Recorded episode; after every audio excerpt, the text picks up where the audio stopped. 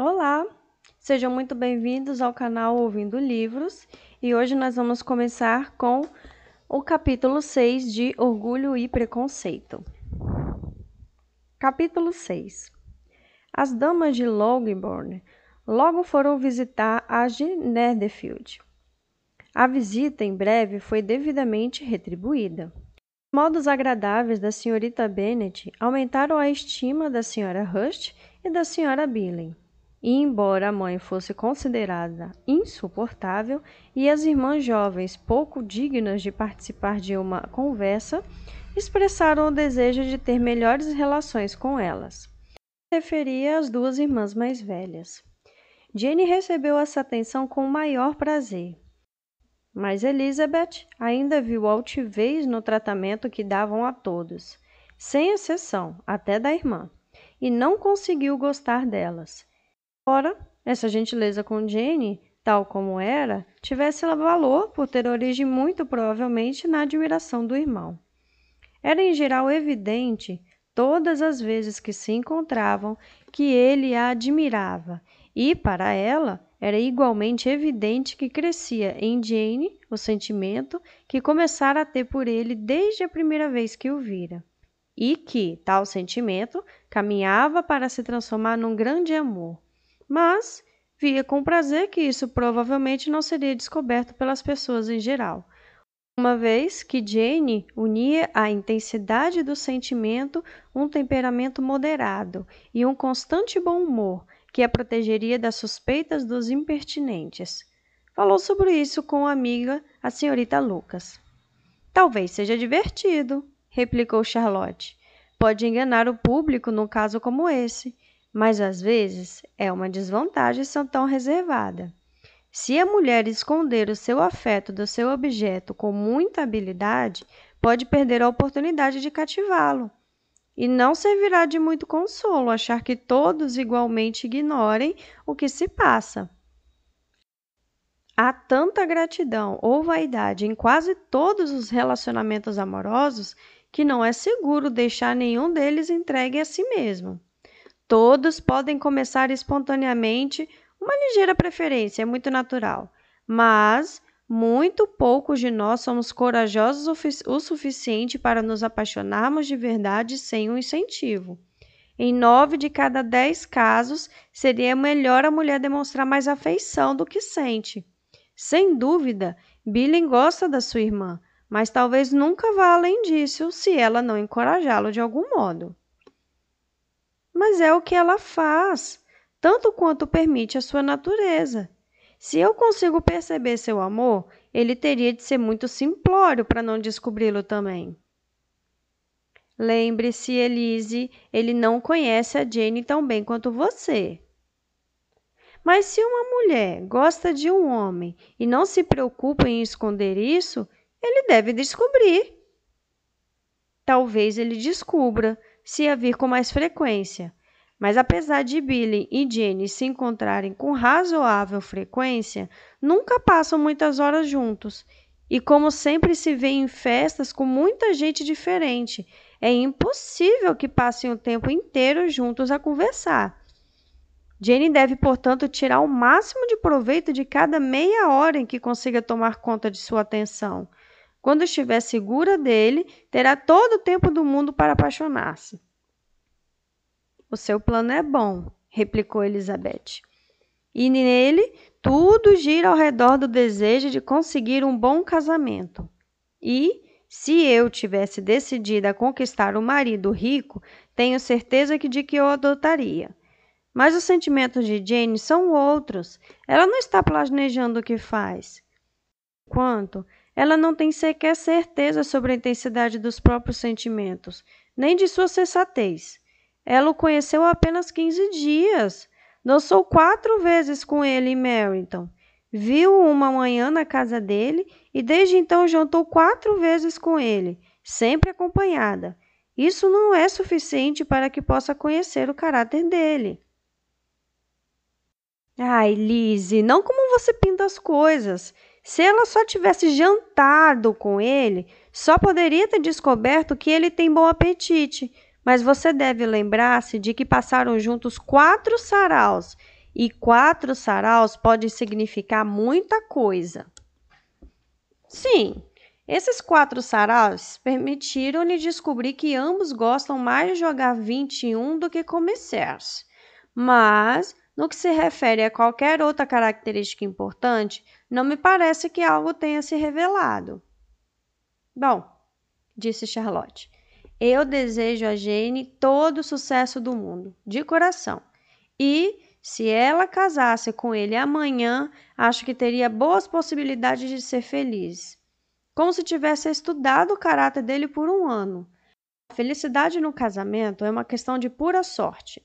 Se os modos de ser de um e de outro foram bem conhecidos com antecedência, ou até se forem muito semelhantes, isso pouco importa para a felicidade do casamento. As diferenças vão se acentuando com o tempo até se tornarem insuportáveis, e é melhor conhecer o mínimo possível dos defeitos da pessoa com quem teremos de passar a vida.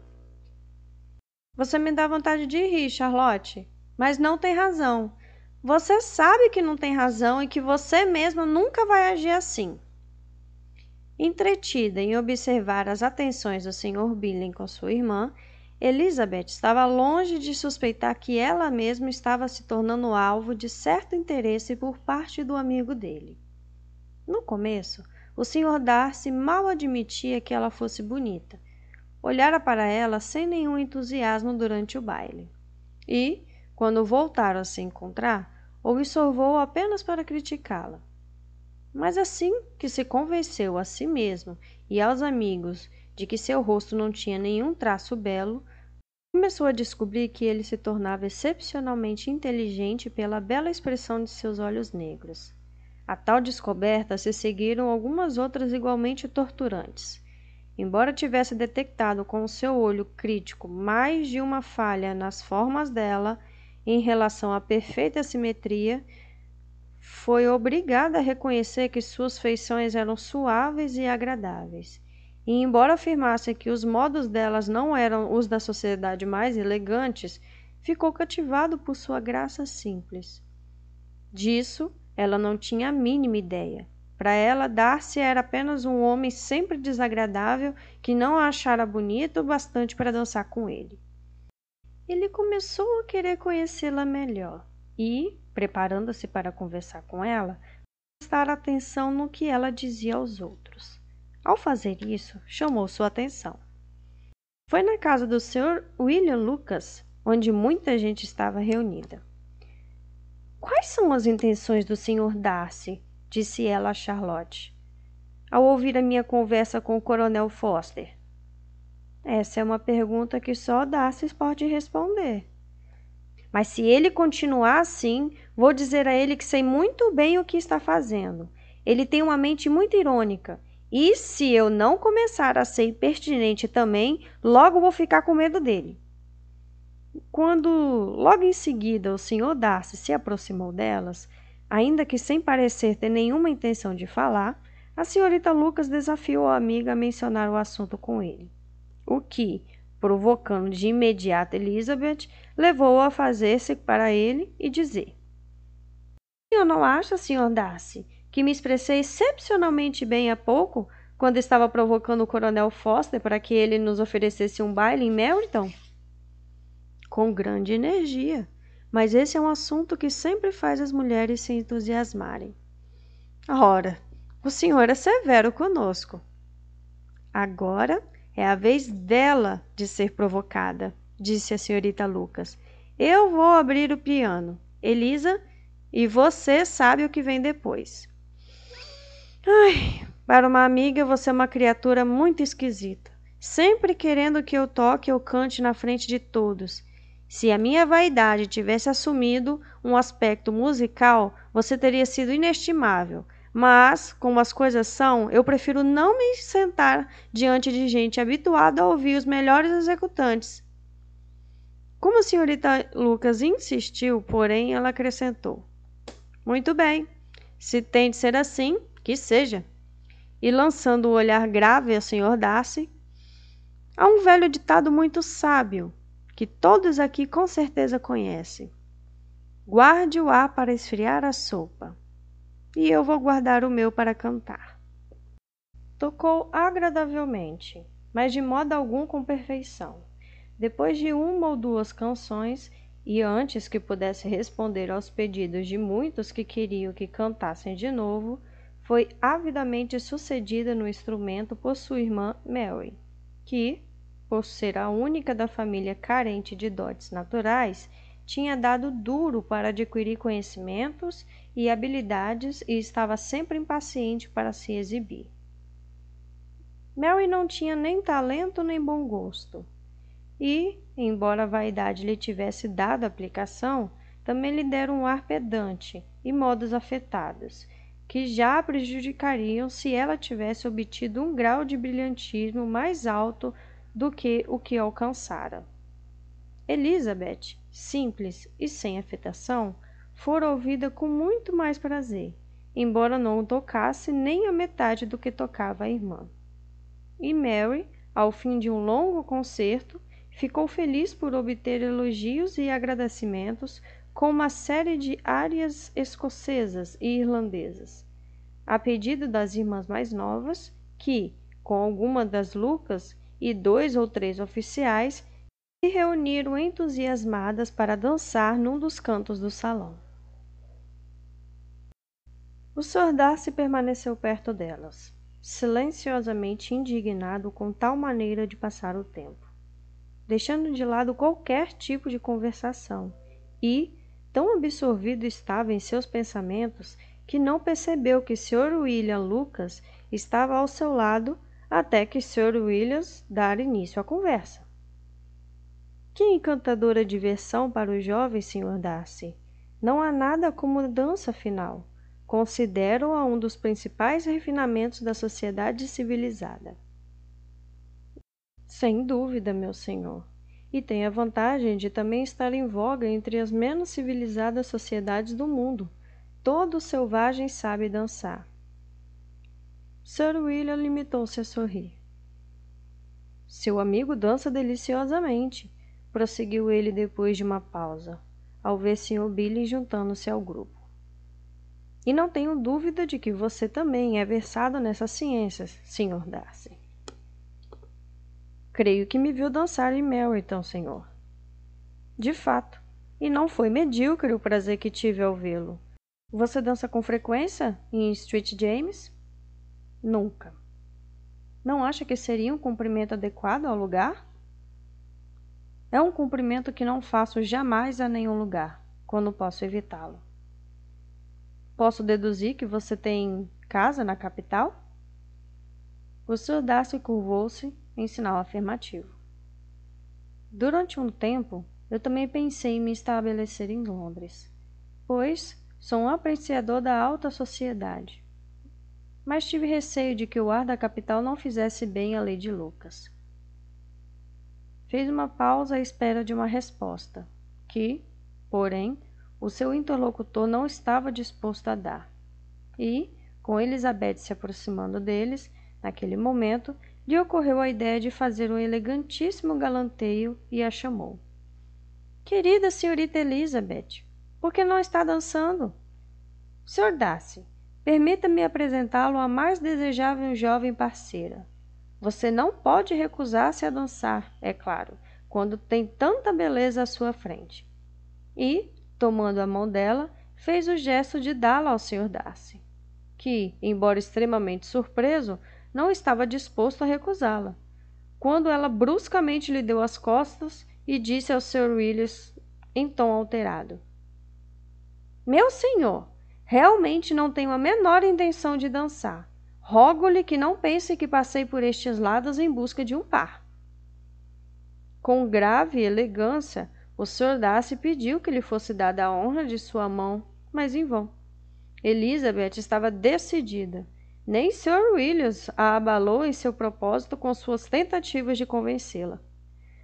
Você dança tão divinamente, senhorita Elisa, que é crueldade negar minha felicidade de vê-la. E, embora este cavalheiro não aprecie as diversões em geral, ele não pode opor-se, tenho certeza, a nos entreter por meia hora. O Sr. Darcy é a gentileza em pessoa, disse Elizabeth sorrindo. De fato, mas com tal inspiração, minha querida Elisa, não é de admirar tal cortesia, pois quem poderia recusar-se a um tal par? Elizabeth lançou um olhar malicioso e se retirou. A resistência dela não a rebaixara aos olhos de Darcy. E estava ele pensando nela com certa complacência quando foi abordada pela senhorita Billing. Posso adivinhar o objetivo dos seus devaneios? Acho que não. Está pensando em como seria insuportável passar mais saraus assim, nessa sociedade. E confesso que estou de pleno acordo. Nunca me aborreci tanto. Essa insipidez, e mais, o barulho, a nulidade, a empáfia dessa gente. Não daria eu para ouvir as suas críticas a eles? Garanto-lhe a sua conjectura está completamente errada. Entretinha-se a minha mente de um jeito bem mais agradável. Estava a meditar sobre o enorme prazer que pode provocar um par de lindos olhos no rosto de uma bela mulher. De imediato, a senhorita Billy encravou os olhos no rosto dele. Desejou que ele lhe dissesse qual mulher pudera inspirar-lhe tais reflexões. O senhor Darcy replicou com grande intrepidez. A senhorita Elizabeth Bennet. A senhorita Elizabeth Bennet? repetiu a senhorita Billy. Estou pasma. Desde quando ela vem sendo a favorita? E por favor, quando devo dar-lhes o parabéns?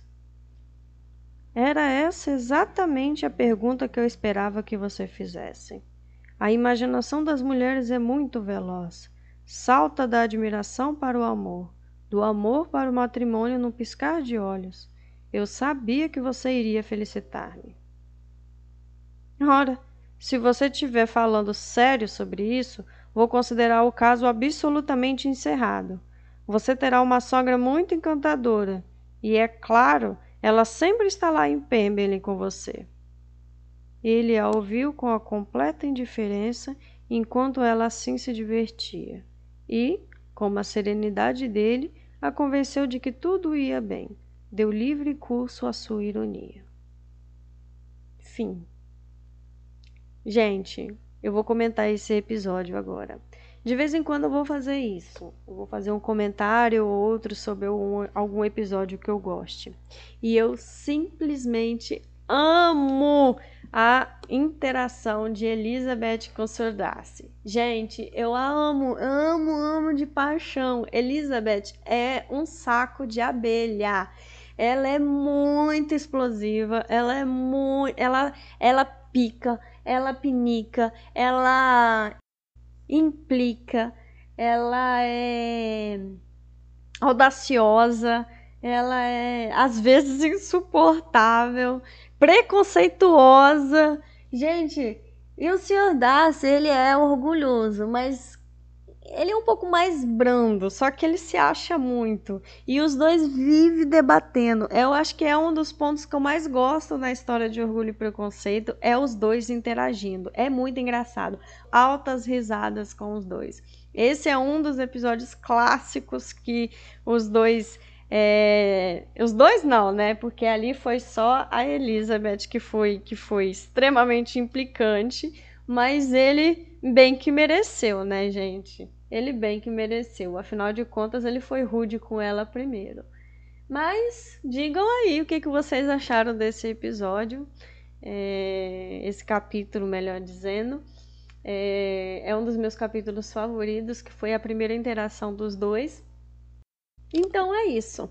Foi mais um capítulo e é, agora com esse lockdown pelos estados do nosso queridíssimo Brasil, acredito que eu vou ter mais tempo de postar é, com mais rapidez os próximos capítulos. Até a próxima. Tchau, tchau. Assim, gente, teve alguns picotes no meio da gravação porque eu ainda estou aprendendo a utilizar esse aplicativo né, de áudio. Eu ainda não estou conseguindo é, utilizar ele corretamente. Então, vocês me perdoem aí esses picotes. Eu sei que atrapalha um pouco a experiência, mas eu prometo que eu até o final da leitura desse livro eu vou conseguir é, aprender a utilizar esse, esse recurso aqui.